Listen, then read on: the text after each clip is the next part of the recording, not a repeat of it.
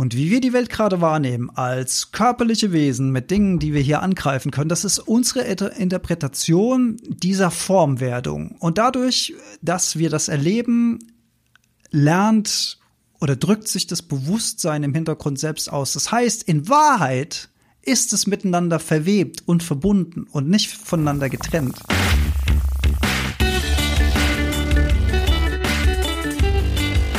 Die Heldenstunde euer Podcast für ein gesundes und bewusstes Leben. Herzlich willkommen zur Heldenstunde. Es begrüßt dich dein Gastgeber Alexander Metzler. Schön, dass du wieder dabei bist. Und auch herzlich willkommen an alle neuen Hörerinnen und Hörer von unserem Podcast Heldenstunde, die uns auf irgendeine Art und Weise gefunden haben. Vielleicht über persönliche Empfehlungen, vielleicht über einen Facebook-Post, vielleicht über eine Suchmaschinenanfrage oder ich war zu Gast in einem anderen Podcast oder ihr wart vielleicht mal auf einem meiner Vorträge. Herzlich willkommen, ich freue mich sehr, dass ihr dabei seid. Wir freuen uns, wenn ich sage wir, dann meine ich außer mir meine wunderbare und bezaubernde Co-Moderatorin Yolanda, die heute nicht dabei ist zur Unterstützung, ist immer mal von Folge zu Folge dabei. Wir machen das gerade, wie es passt, wie wir Zeit haben, wie wir Lust haben. Ja, ich habe es schon angedeutet, äh, für die Neuen vielleicht die Info, ähm, was ist die Heldenstunde?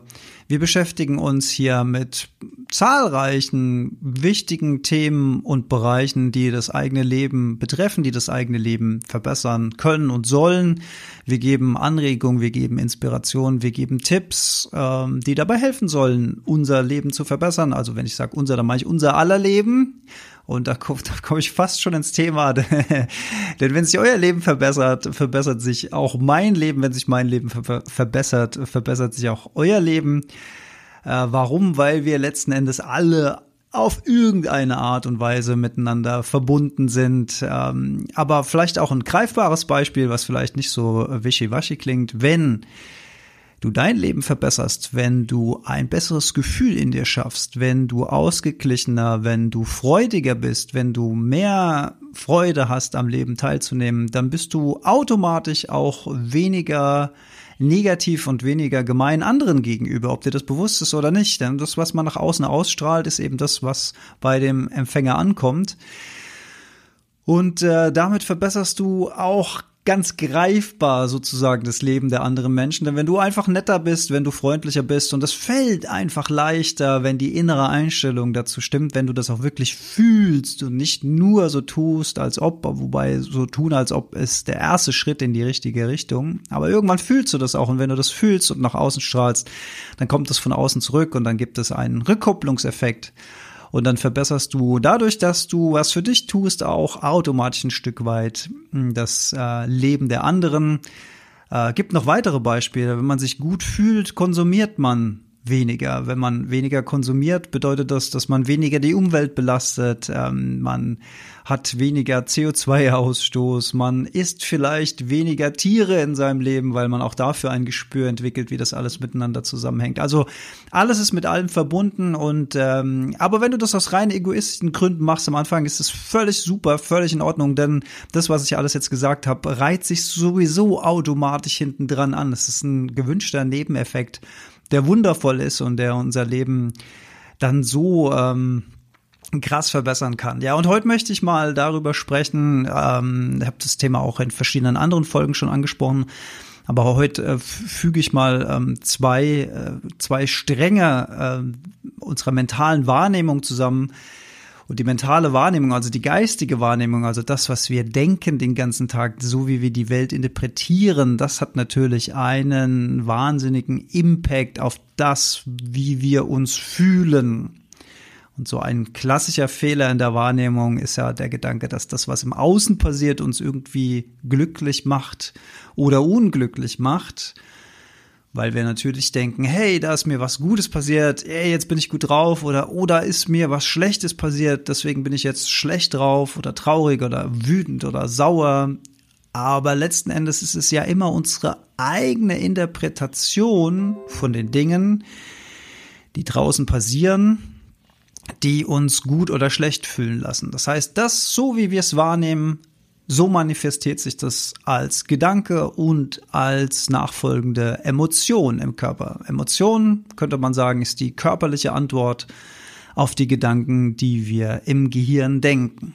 Also ist der Schlüssel, wie wir unser inneres Wohlbefinden verbessern können, darauf zu achten, welche Gedanken wir denken. Und da sind wir sozusagen beim ersten Schritt dieser Folge, bei der Macht der Gedanken dass einem das bewusst wird, wie machtvoll dieser Schlüssel ist, was wir denken.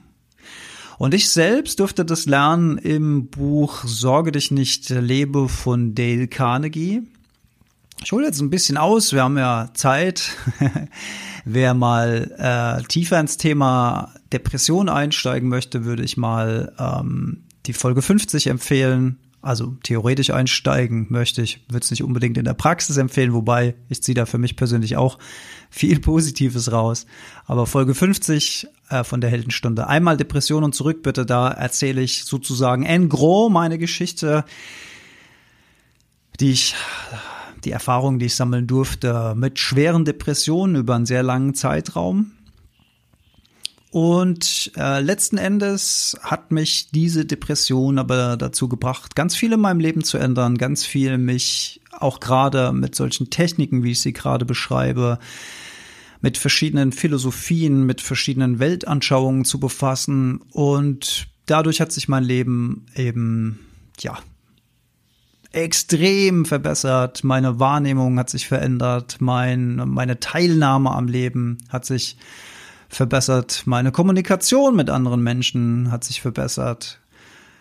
Und ja, viele, viele dieser Techniken werden ja auch in verschiedenen Seminaren angeboten. Leider, leider, leider steht dahinter, immer meistens der Druck, irgendwas verkaufen zu wollen. Also Vertriebler lernen besseres Kommunizieren, um letzten Endes Produkte zu verkaufen. Aber wie wäre es, wenn wir das Ganze einfach mal umdrehen und sagen, wir wollen einfach besser kommunizieren und all das Gewünschte, was da hinten dran steht, was im Moment noch immer primär Ziel Nummer eins ist, nämlich irgendwie Kohle zu machen, ist dann einfach ein erwünschter Seiteneffekt aus unserem Bestreben, besser werden zu wollen, also ein besserer Mensch werden zu wollen, uns entwickeln zu wollen, unser innere Befindlichkeit verbessern zu wollen.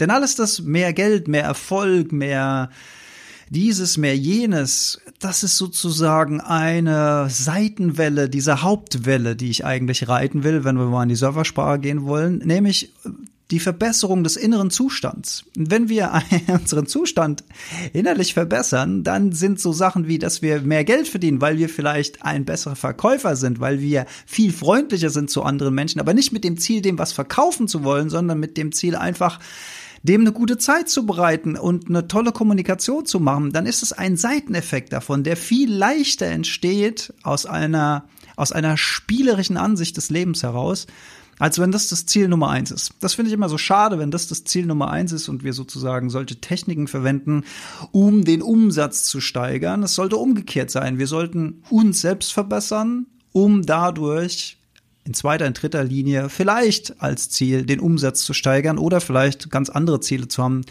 vielleicht äh, kreativer zu werden, mehr intuitiver zu werden, empathischer zu werden, whatever. Aber alles das sind, äh, sind sozusagen Nebenziele dieses einen Hauptziels, was meiner Meinung nach wirklich fast alle Probleme der Menschheit erschlagen würde, wenn sich mehr Menschen damit beschäftigen würden. Nämlich mit ihrer Interpretation und mit der Macht der Gedanken und in meiner depressiven Phase, in meiner depressiven Zeit, habe ich ja am eigenen Körper und in meiner eigenen Wahrnehmung und mit meinen eigenen Emotionen selbst festgestellt, was für einen machtvollen Impact dieser Cocktail auf das eigene Leben hat. Im Falle einer Depression war das eben nach unten, also negativer Impact, Negativspirale. Negative Gedanken befeuern negative Emotionen, Negative Emotionen befeuern negative Gedanken. Je negativer die Gedanken und die Emotionen sind, desto negativer nehmen wir die Welt wahr.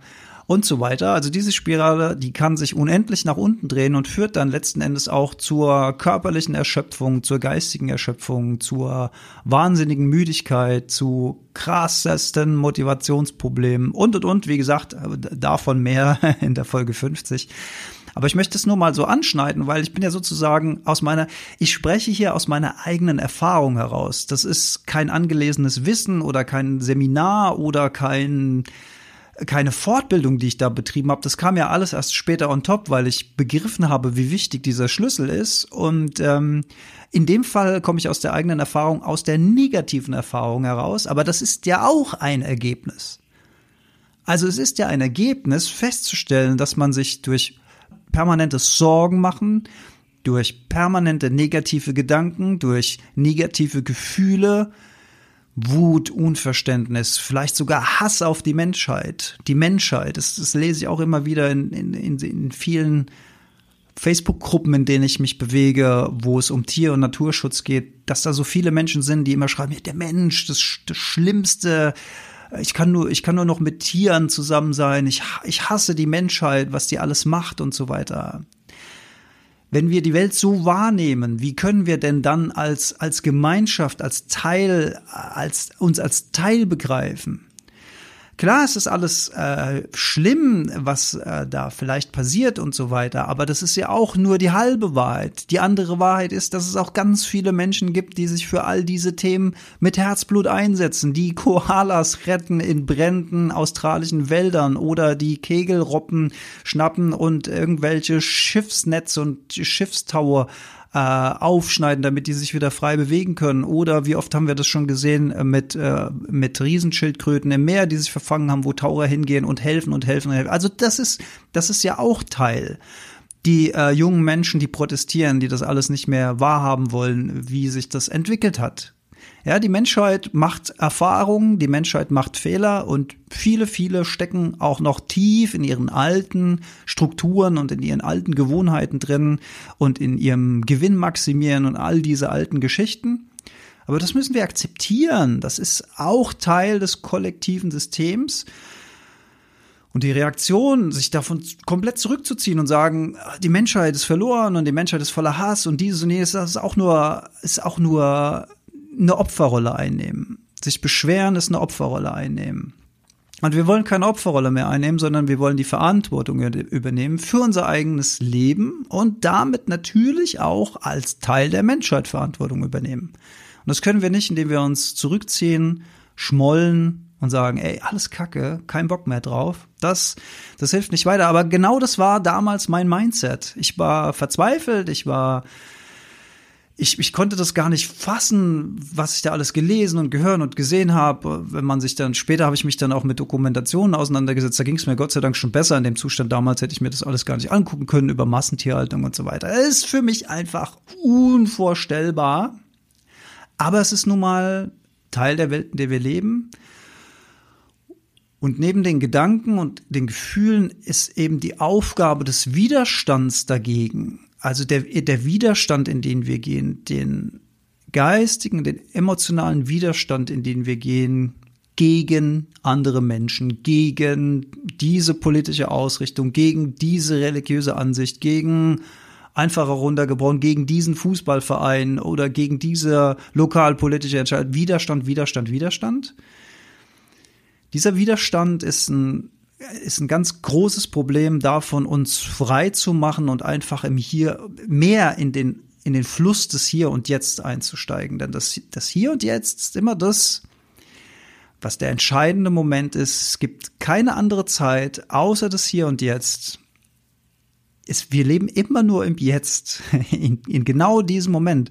Und genau dieser Moment, wo du jetzt gerade diese Worte hörst, ist der wichtigste Moment deines Lebens.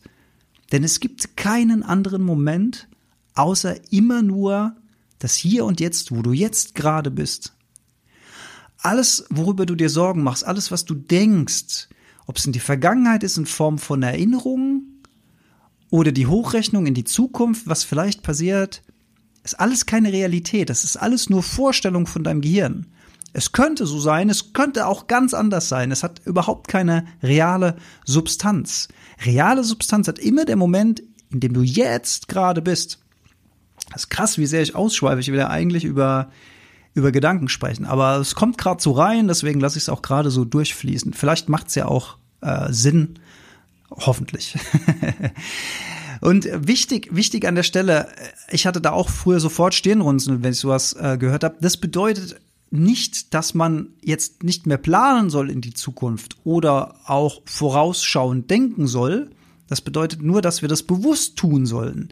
Und da kommen wir jetzt zu, äh, das ist eigentlich eine schöne Überleitung zum Thema Gedanken, denn sich Sorgen machen, vor sich, vor sich hin denken, äh, Abspaltung und äh, Separation und, und all das, Erinnerungen an die Vergangenheit, Sorgen über die Vergangenheit, was habe ich da für Fehler gemacht? Hätte ich doch das, wäre das nicht passiert in meinem Leben, dann wäre heute alles ganz anders. Opferrolle einnehmen oder Gedanken in die Zukunft, oh, was wird da passieren und was soll ich nur tun und so weiter. Hochrechnungen in die Zukunft Sorgen machen, hat alles keinen Bestand, sondern die, die, die, die Gedanken, das sind Gedanken, die uns lähmen, das sind Gedanken, die uns fertig machen. Das sind Gedanken, die uns Energie ziehen. Und zwar ziemlich viel Energie. Ich habe hier mal ein paar Zahlen. Also zum Beispiel, wenn man von einem, wenn man also davon ausgeht, 2000 Kalorien am Tag, das ist ja so ein Durchschnittswert, den man mal so annimmt, äh, verbraucht das Gehirn äh, rund 500 Kalorien davon. Und wenn man sich jetzt mal bewusst macht, dass das Hirn nur etwa zwei Prozent des Körpergewichtes ausmacht, dann bedeutet das, dass das Gehirn, was nur zwei Prozent des Körpergewichts ausmacht, rund 25 Prozent der Tagesenergie verbraucht. Also da verbrennt wahnsinnig viel Energie. Und das meiste, was an diesen Gedanken in unserem Kopfkarussell vor sich hin läuft, geschieht dabei völlig unbewusst. Das heißt, wir denken Gedanken vor uns hin und nehmen die noch nicht mal bewusst wahr wenn man so in die Zahlen schaut, man spricht immer gerne so von 60 bis 70.000 Gedanken pro Tag und davon sind etwa nur 5% neue Gedanken, die wir denken und etwa nur 3%, also ich weiß auch nicht, ob diese Zahlen jetzt so, müssen ja von Mensch zu Mensch auch so ein bisschen variieren, aber mal so als Milestones, etwa 3% davon sind nur aufbauend, positiv und unterstützend und der Rest ist entweder negativ oder bereits durchgekautes, was wir schon gestern oder vorgestern oder die Woche zuvor gedacht haben. Ein sich wiederholendes Muster, was als unendliches Karussell in unserem Kopf äh, vor sich hinläuft. Wenn man sich an der Stelle mal fragt, woher kommen denn all diese Gedanken? Naja, letzten Endes ist unser Gehirn ja auch nur ein riesiger Speicher, der die Informationen abruft, die er mal in irgendeiner Form bekommen hat. Und Unsere Gedanken werden signifikant geprägt durch das Auffeld, äh, durch das Umfeld, in dem wir aufwachsen, durch unsere Kultur, religiöse Einflüsse, die Erziehung, die Schulbildung, all das, also jeder, jeder Mensch, den du, dem du begegnet bist in deinem Leben, hat irgendwas in deinen Kopf reingetan, gefragt oder ungefragt. Und äh, auch gerade Meinungen, die wir ablehnen, Positionen, die wir äh, negativ bewerten, auch die hinterlassen natürlich Spuren in unserem Gehirn und werden wiedergekäut und wiedergekäut. Und irgendwann unbewusst haben wir dann so einen zähen Brei, der da so vor sich hin fließt und auf den wir scheinbar überhaupt gar keinen Einfluss mehr haben. Ja, und der erste Schritt ist, sich eben dem bewusst zu werden. Und mir wurde das bewusst äh, durch Dale Carnegie, durch sein Buch Sorge dich nicht lebe. Da wurde mir zum allerersten Mal wirklich bewusst, wie wichtig und wie machtvoll unsere Gedanken sind.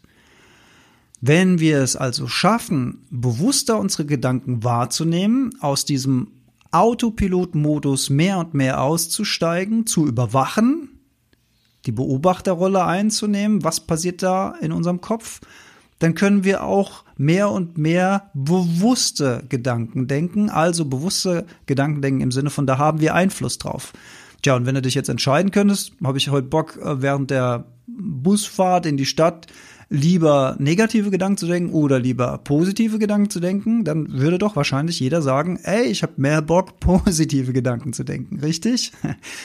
Denn positive Gedanken und ein positives Mindset und eine Offenheit äh, dem Leben gegenüber, ein Vertrauen dem Leben gegenüber, ich nenne das gern so in den Fluss gehen und sich treiben lassen, ohne jetzt ständig links und rechts zu gucken. Manchmal ist es schon ganz gut, dass man mal den Blick hochnimmt und guckt, oh, kommt da ein Wasserfall oder kommt da eine Klippe oder, oder bin ich safe? Ja, das, das schadet nicht. Aber so ein Grundvertrauen, dass der Fluss des Lebens uns schon da durchbringen wird, finde ich relativ schlau und entspannt eben auch wahnsinnig. Und diese Entspannung hat zur Folge, dass unser Nervensystem ruhiger wird, dass wir weniger Stress haben. Und in anderen Folgen habe ich auch schon oft erzählt, dass eben Stress ein riesiger Faktor ist, um unser Immunsystem äh, klein zu halten, um da und, und somit eben auch ein direkter Schlüssel zu unserer körperlichen Gesundheit ist. Ne? Wer ständig im Stress ist, wer ständig auf Alarm ist, und das kann natürlich ein Faktor sein, dass wir negative Gedanken denken, denn das versetzt uns in Stress, das versetzt uns in, Alarmbereitschaft.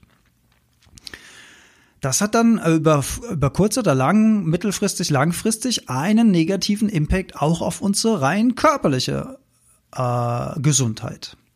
Ja, und das wurde mir eben klar durch Dale Carnegie, welche Macht die Gedanken haben, weil be bevor ich diesen Schritt gemacht habe, also dieses Erkennen, dass das richtig ist, war für mich das, was in meinem Kopf vorgegangen ist, einfach nur das, was in meinem Kopf vorgegangen ist. Ich konnte, ich habe also keine Verbindung hergestellt zwischen einem Zusammenhang zwischen dem, was in meinem Kopf vorgeht und dem, wie ich die Welt wahrnehme oder dem, wie ich mich innerlich fühle oder Zusammenhang mit Schlafschwierigkeiten.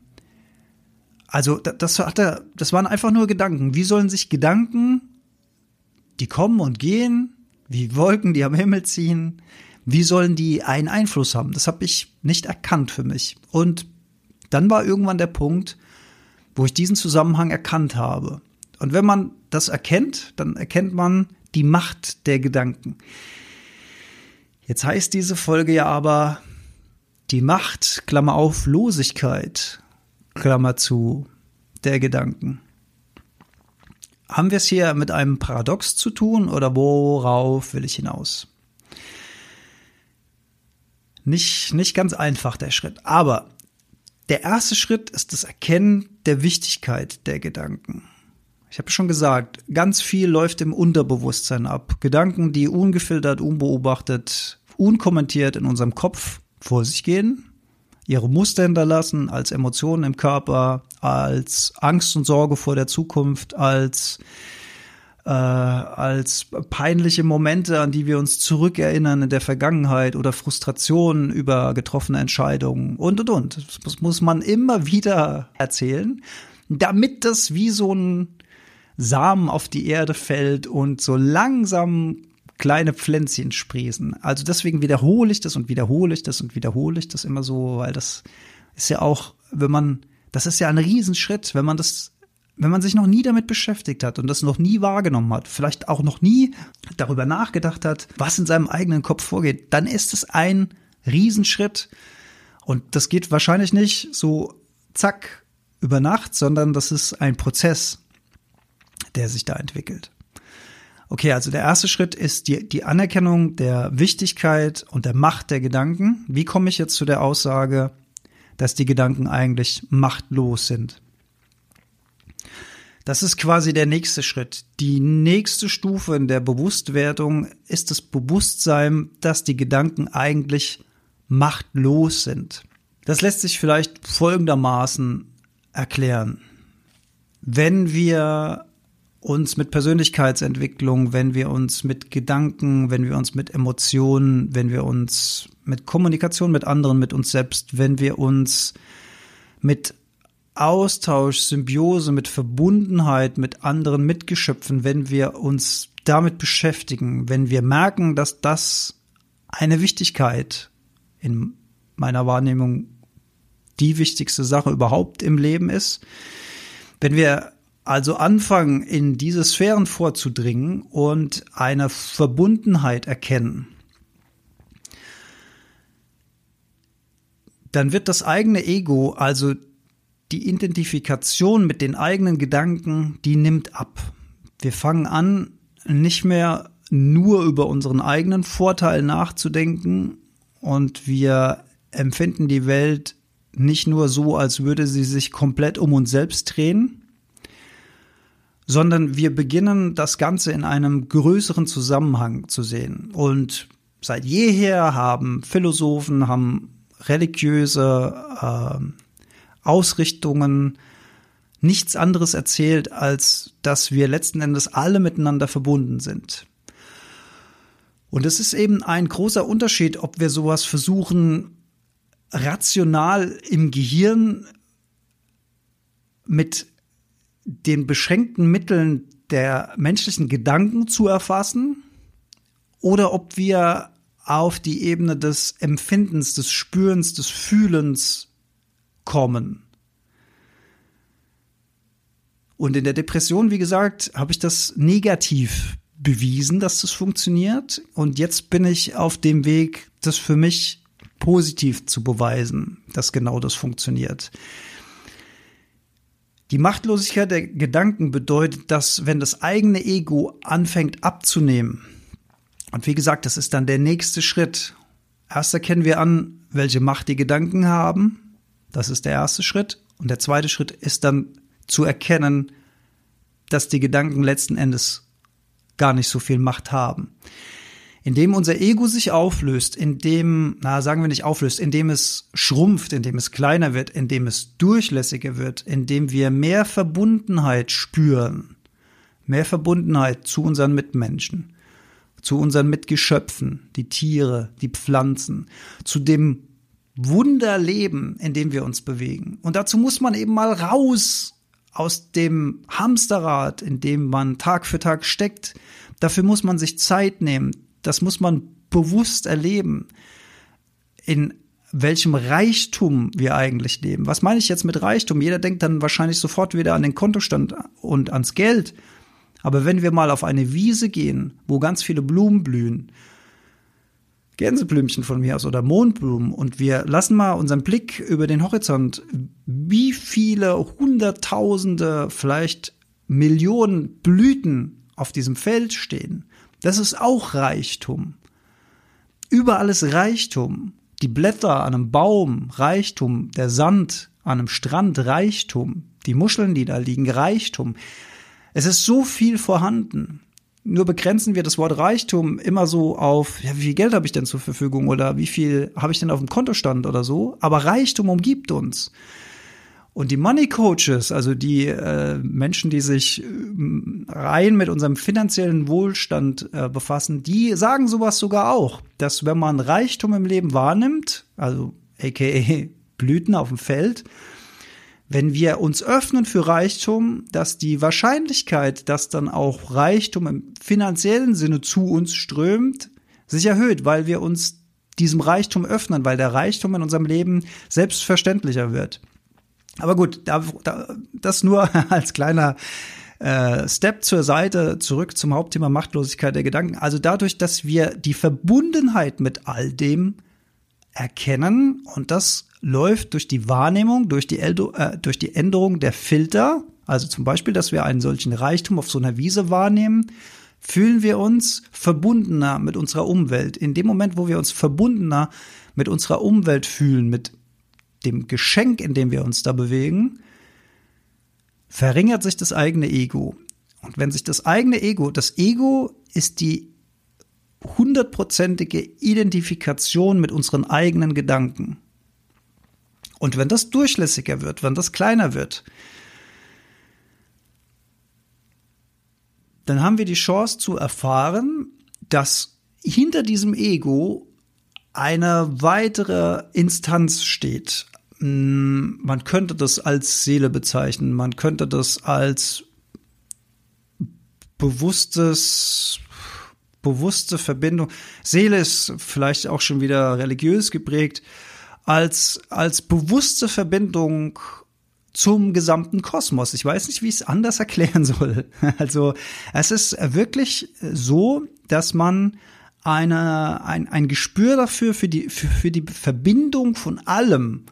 Und das begrenzt sich dann tatsächlich irgendwann nicht nur auf das Blütenfeld und auf den Baum, sondern auf die gesamte Erde und darüber hinaus. Also die, dieses gesamte Konstrukt, in dem wir uns hier und jetzt bewegen, ist miteinander verbunden. Und das ist ja auch gar nicht so furchtbar äh, Yogi, Philosoph, Religion, Gebabbel, wie wir bei uns in Rheinhessen sagen, sondern das sind ja auch Theorien, die mittlerweile durch neuere Wissenschaft, wie zum Beispiel der Quantenphysik, auch wissenschaftlich untermauert werden. Das ist kein Wischiwaschi. Der Punkt ist einfach nur, dass die Weisen, die Yogis, die großen Lehrer dieser Welt, aka Jesus, aka Buddha, das einfach schon für sich erkannt haben. Und diese Botschaft in, in, in Form von Worten in die Welt gegeben haben. Und viele Menschen empfinden, also es gibt Menschen, die werden von solchen Worten, die treffen auf Resonanz und andere Menschen treffen sie eben noch nicht auf Resonanz. Und es ist fein, so wie es ist. Aber das erklärt, warum, warum du dir diesen Podcast überhaupt anhörst, weil du dich dafür interessierst, weil es bei dir auf Resonanz trifft. Wenn es bei dir nicht auf Resonanz treffen würde, dann hättest du diese Folge nach zehn Minuten schon ausgemacht. Also vermutlich spürst du, dass da irgendein Wahrheitsgehalt, sagen wir mal, zumindest sein könnte von dem, was ich da erzähle.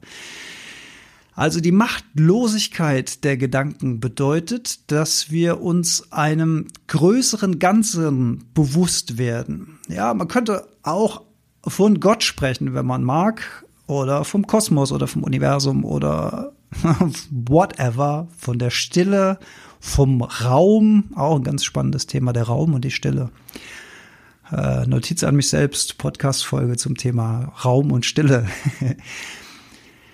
und wenn man das und wie gesagt, es ist ein Unterschied, ob ich darüber nachdenke und versuche das auf einer rationalen Ebene äh, zu begreifen. Dafür ist unser Gehirn nicht ausgelegt. Unser Gehirn unser Gehirn ist ein evolutionäres Instrument, um Dinge zu zerteilen, zu zerschneiden. Ein, ein Werkzeug. Das ist gut, dass es da ist. Wenn ich zum Beispiel in der Lage bin, eine Tür von einer Wand zu unterscheiden, dann renne ich nicht gegen die Wand, sondern dann gehe ich durch die Tür durch. Das ist äh, das ist relativ clever. Und wenn ich noch cleverer bin, weiß ich, dass ich die Tür vorher aufmachen muss und so weiter. Dann äh, komme ich da wunderbar durch, ohne mit dem Kopf dagegen zu rennen. Also unser Gehirn ist, ist eine tolle Sache, aber es zerschneidet, es separiert die Dinge in einzelne Bestandteile.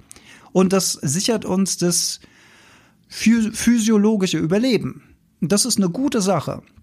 Wir müssen nur aufpassen, und das habe ich auch in alten Folgen schon gesagt, dass das Werkzeug die Gedanken, das Gehirn nicht plötzlich zum Werkzeugmeister wird und wir plötzlich die Sklaven unseres Gehirns.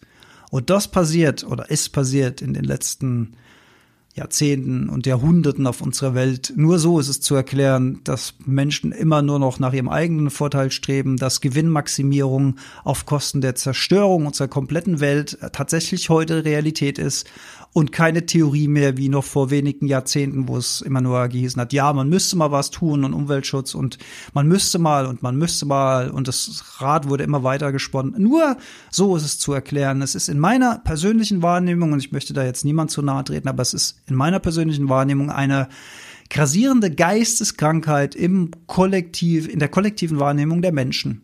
Befeuert durch besonders bei uns im Westen befeuert durch, durch Werbung, durch das Schaffen von Bedürfnissen im Außen, um eben dieses System am Laufen zu halten, das Wirtschaftssystem. Wir sollen konsumieren, wir sollen Geld ausgeben und so weiter. Uns wird erzählt, ja, du brauchst jetzt diesen tollen Anzug, diese tolle Uhr, dieses tolle Auto, dieses tolle Haus.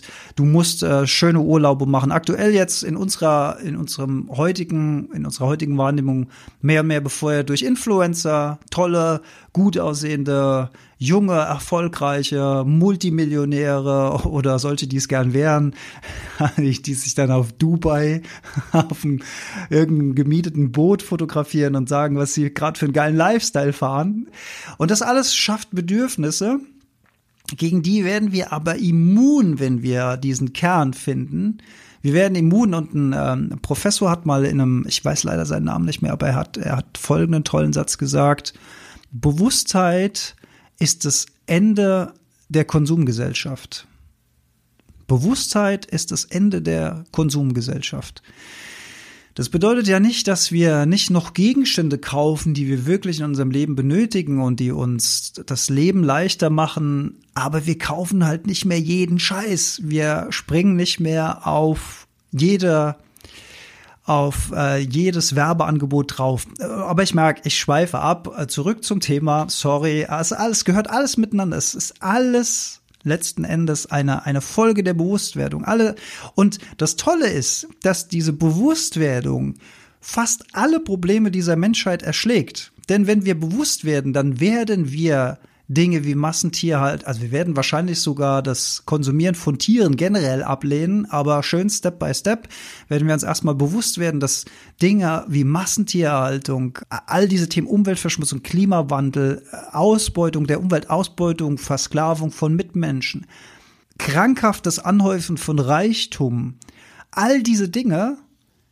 die finden nicht mehr statt, wenn wir bewusst sind. Und zwar von selbst, weil wir das einfach nicht mehr brauchen, weil wir uns darüber bewusst sind, wie bescheuert das eigentlich ist. Wir erkennen die Symptome dieser Geisteskrankheit.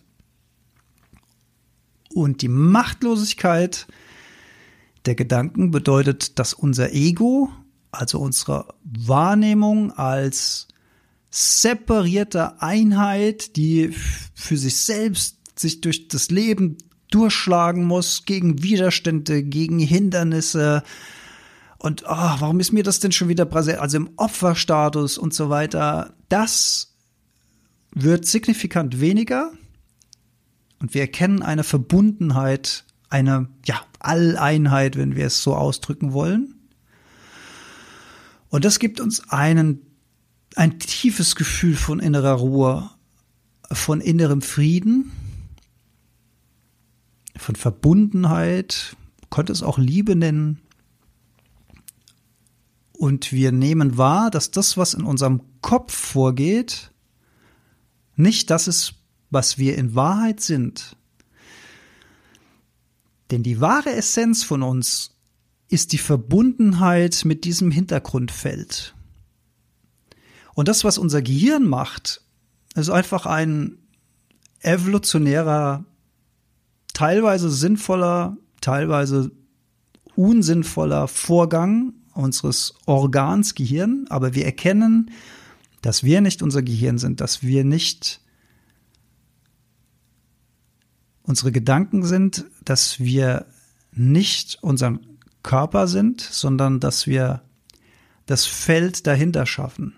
Und an der Stelle, das hat bei mir auch länger gedauert, weil ich äh, ja auf dieses Allverbundenheit, das ist ja, das ist ja der Schlüssel.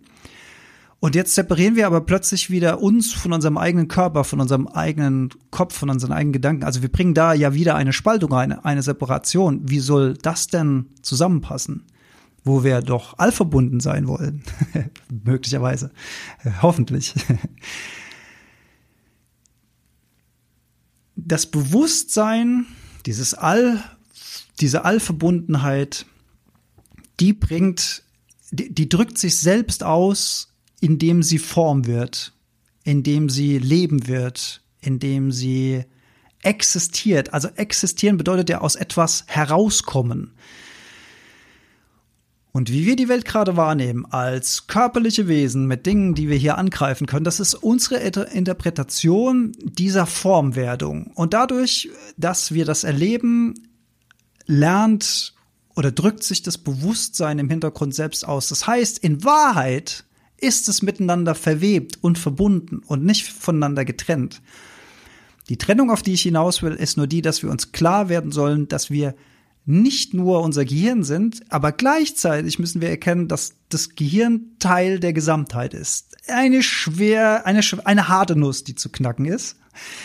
Und ich werde es vielleicht in anderen Folgen nochmal auch wieder und wieder mit anderen Worten sagen. Aber sobald wir das erkennen, dass wir nicht unsere Gedanken sind, haben wir eine Distanz zu den eigenen Gedanken und eine Distanz zu den eigenen Emotionen und werden uns mehr und mehr dem wahrnehmenden Bewusstsein, was hinten dran steht, gewahr. Und das wahrnehmende Bewusstsein ist unverletzbar, unveränderbar, unbeeindruckbar von all dem, was da außen passiert, von negativen Ereignissen, von positiven Ereignissen, von Emotionen, von Gedanken, von Interaktionen, whatever. Es ist ewig, es ist unzerstörbar, es ist zeitlos Und es ist auch das, was nicht verschwinden wird, wenn unsere körperliche Hülle mal wieder zurückfährt in die Mutter Erde. Das ist ja auch so eine Sache der Tod.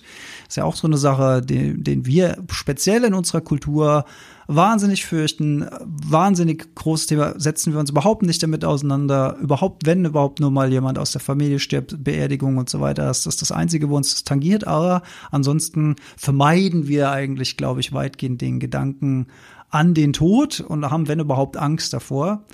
Keine gute Idee, mit etwas umzugehen, was jeden von uns auf jeden Fall früher oder später äh, betreffen wird.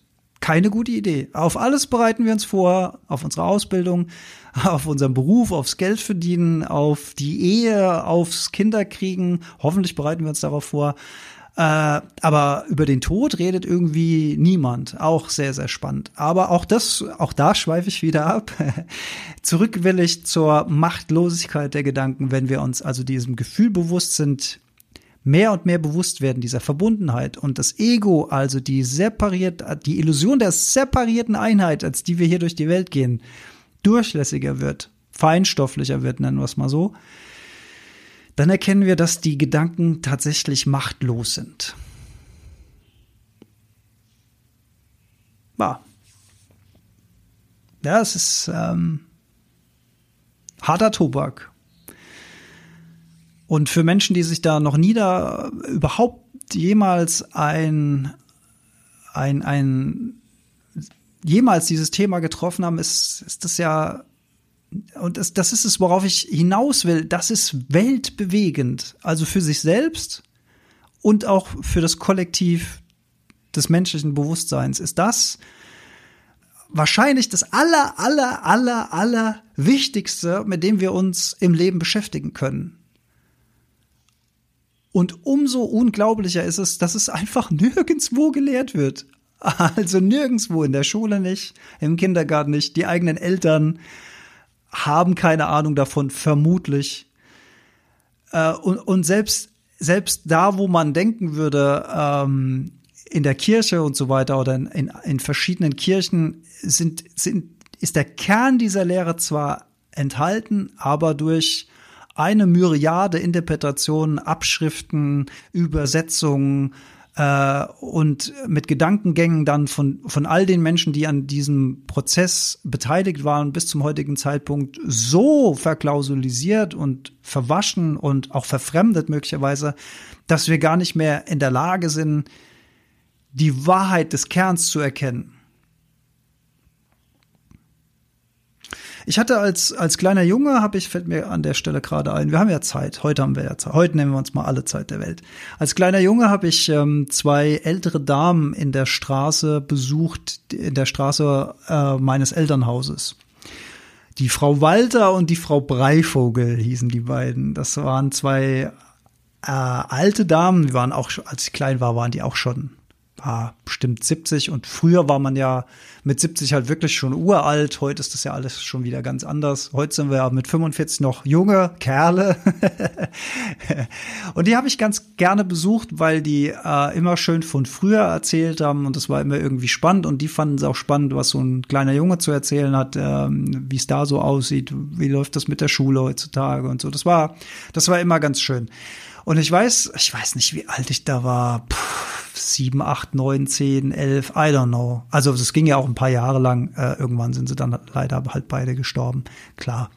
Aber ähm, ich habe die beiden mal und ach so, worauf ich hinaus will, die waren und es soll jetzt kein Kirchenbashing sein. Ich finde Kirche soweit gut, wenn wenn Menschen da äh, ihre Ruhe finden, ihre Entspannung finden und generell was für ihr Seelenheil und für ihre Gedanken tun, finde ich das erstmal gut. Ich finde nicht alles gut, was die Kirche macht, aber ich bin keiner, der äh, das jetzt irgendwie äh, schlecht machen will. Wo jemand Trost und Seelenheil findet, da möge er bitte hingehen. Alles, alles super. Aber die waren jeden Sonntag in der Kirche. Früher war das eben so, das, das hat äh, auch, auch vor allen Dingen auf dem Dorf, früher wahrscheinlich auch noch in den Städten dazu gehört, dass die Menschen sonntags eben in die Kirche gegangen sind als Teil äh, des, äh, des gesellschaftlichen Konsens. Das war halt eben so. Und dann hat man sich da getroffen und danach hat man vielleicht auch noch ein bisschen geschwätzt. Und wie das halt alles so ist, Menschsein eben. Kommunikation untereinander auch sehr verloren gegangen in der jetzigen Gegenwart.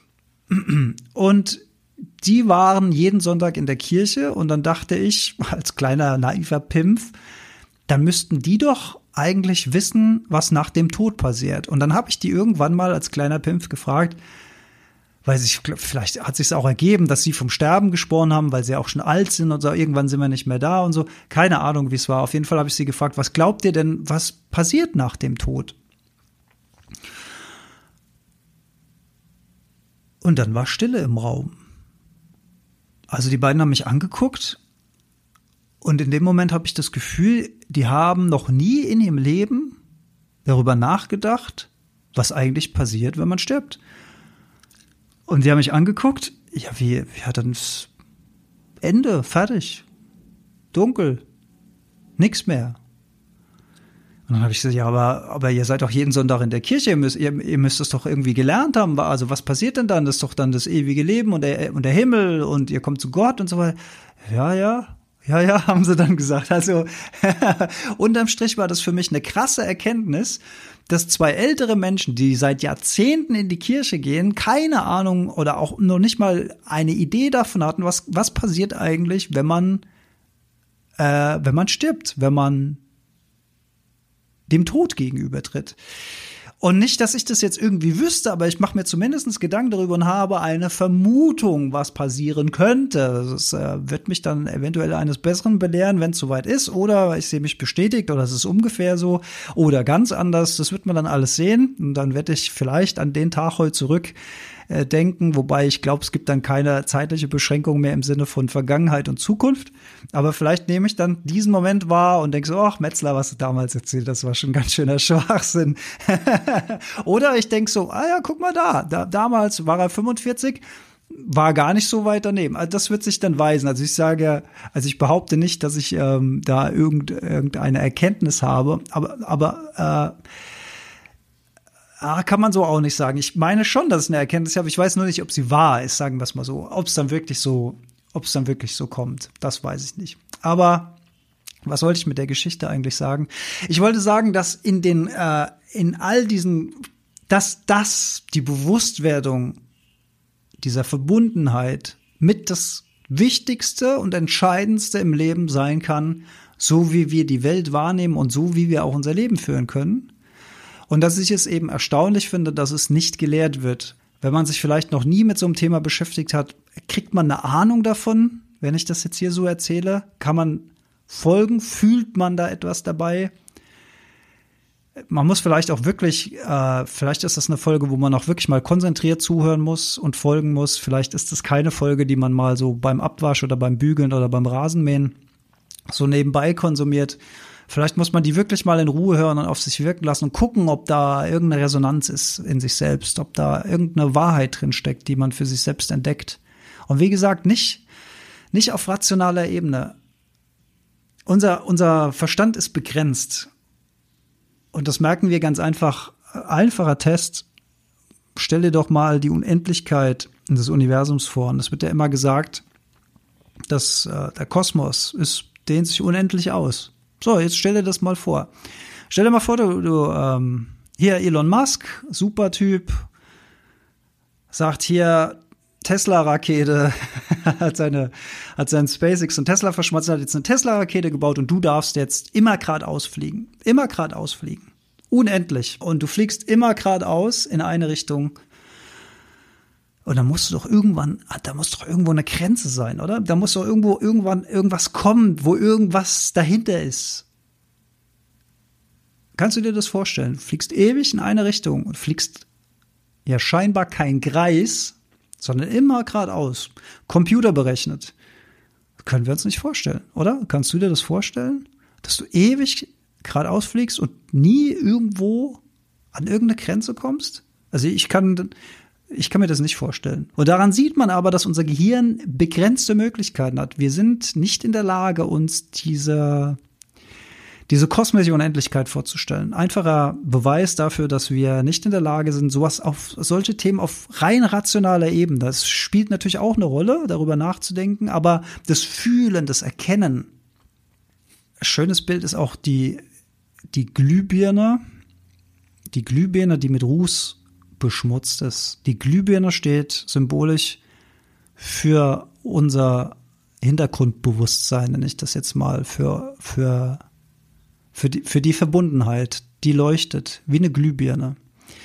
Und die nehmen wir aber nicht mehr wahr, weil die Glühbirne mit ganz, ganz viel Ruß beschmutzt ist. Das heißt, da ist so viel Ruß auf diese Glühbirne gekommen, dass die so einen schwarzen Mantel gebildet hat und kein Licht mehr nach außen dringt. Obgleich natürlich die Glühbirne unter dem Ruß immer weiter scheint. Die strahlt ja immer weiter. Die ist immer da. Un, habe ich schon gesagt, unverletzlich, nicht an Zeit gebunden. Strahlt immer. Und auf dieser Glühbirne ist dieser, dieser Ruß. Das sind unsere Gedanken, unser Ego, was sich da drüber gelegt hat. Und wenn wir jetzt anfangen, diesen Ruß wegzuwischen, dann wird diese Rußschicht immer kleiner und irgendwann strahlt wieder das Licht der Glühbirne dadurch. Und dann sehen wir, ah, das Licht, das Licht hat ja, das Licht hat ja die ganze Zeit geleuchtet. Das Licht hat ja mein ganzes Leben lang geleuchtet und ich habe es nur nie wahrgenommen, weil es immer überlagert war. Krass. Also es ist ja das ist ja wie ein Wunder sozusagen, ja. Also den Ruß. Wir müssen den Ruß. Den Ruß wegwischen. So, ich komme jetzt langsam zum Ende. Und ja, diese Folge, die liegt mir sehr am Herzen, weil das auch mal komprimierte Essenz ist von von äh, den vier Jahren Heldenstunde, die wir jetzt machen, zumindestens was, was die spirituellen Themen betrifft. Sind wir aufs Körperliche oder sowas gar nicht eingegangen auf die Werkzeuge, die wir haben, können wir auch mal wieder drüber sprechen. Meditation, Vergebung, Kommunikation, all diese wichtigen, wichtigen Themen, die die Glühbirne wieder zum Leuchten bringen. Nein, nicht die Glühbirne zum Leuchten, weil sie leuchtet ja immer, aber die den Ruß von der Glühbirne wischen. Lasst mich mal wissen, lasst mich mal wissen, wie euch diese Folge gefallen hat und ob die mit euch in Resonanz geht, ob die was ausgelöst hat oder vielleicht auch vorhandene Wahrnehmung verstärkt hat. Auch das ist natürlich ein toller Prozess. Und ja, für mich die wichtigste Erfahrung in meinem Leben.